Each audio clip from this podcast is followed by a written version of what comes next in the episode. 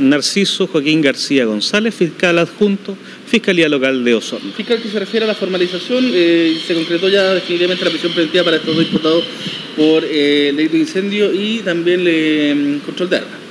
Así es, eh, se formalizaron los dos imputados el día de hoy por dos delitos, delito de incendio frustrado y delito también de eh, atentado con bombas Molotov, de la ley de control de armas. Correcto. Se dio un plazo de 60 días para la investigación. ¿Qué viene ahora? Sí, ahora bueno, viene a afinar los detalles de eh, la investigación, determinar eh, a mayor cabalidad cuál es el, el hidrocarburo el combustible que tenía esta bomba Molotov, si es que hay, ¿no es cierto?, eh, de lo mismo en las prendas y cuerpos de los imputados y además afinar, ¿no es cierto?, tomas de declaraciones de testigos.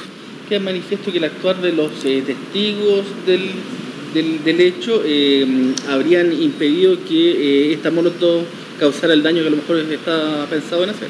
Así es, la acción oportuna de los asistentes a este conversatorio fue la que finalmente, y así lo recogió el tribunal, eh, permitió, ¿no es cierto?, que eh, no se expandiera el fuego, que esta bomba no explotara. Eh, debido al, al fin que era quemar a las personas dentro de la iglesia, ¿puede ser considerada la ley antiterrorista en este caso? Ah, eso es un punto que se debe evaluar, por lo menos con los antecedentes que tenemos hasta el día de hoy, se eh, determinó formalizar por los delitos que ya se han señalado. Si es cierto, el delito de incendio es cuando se genera la llama, en esta, esta ocasión no se, no se gesta esto. ¿Cómo se va Por eso, por eso se eh, determinó en estado de frustrado. Ya. ¿ya? O sea, una etapa no perfecta del delito.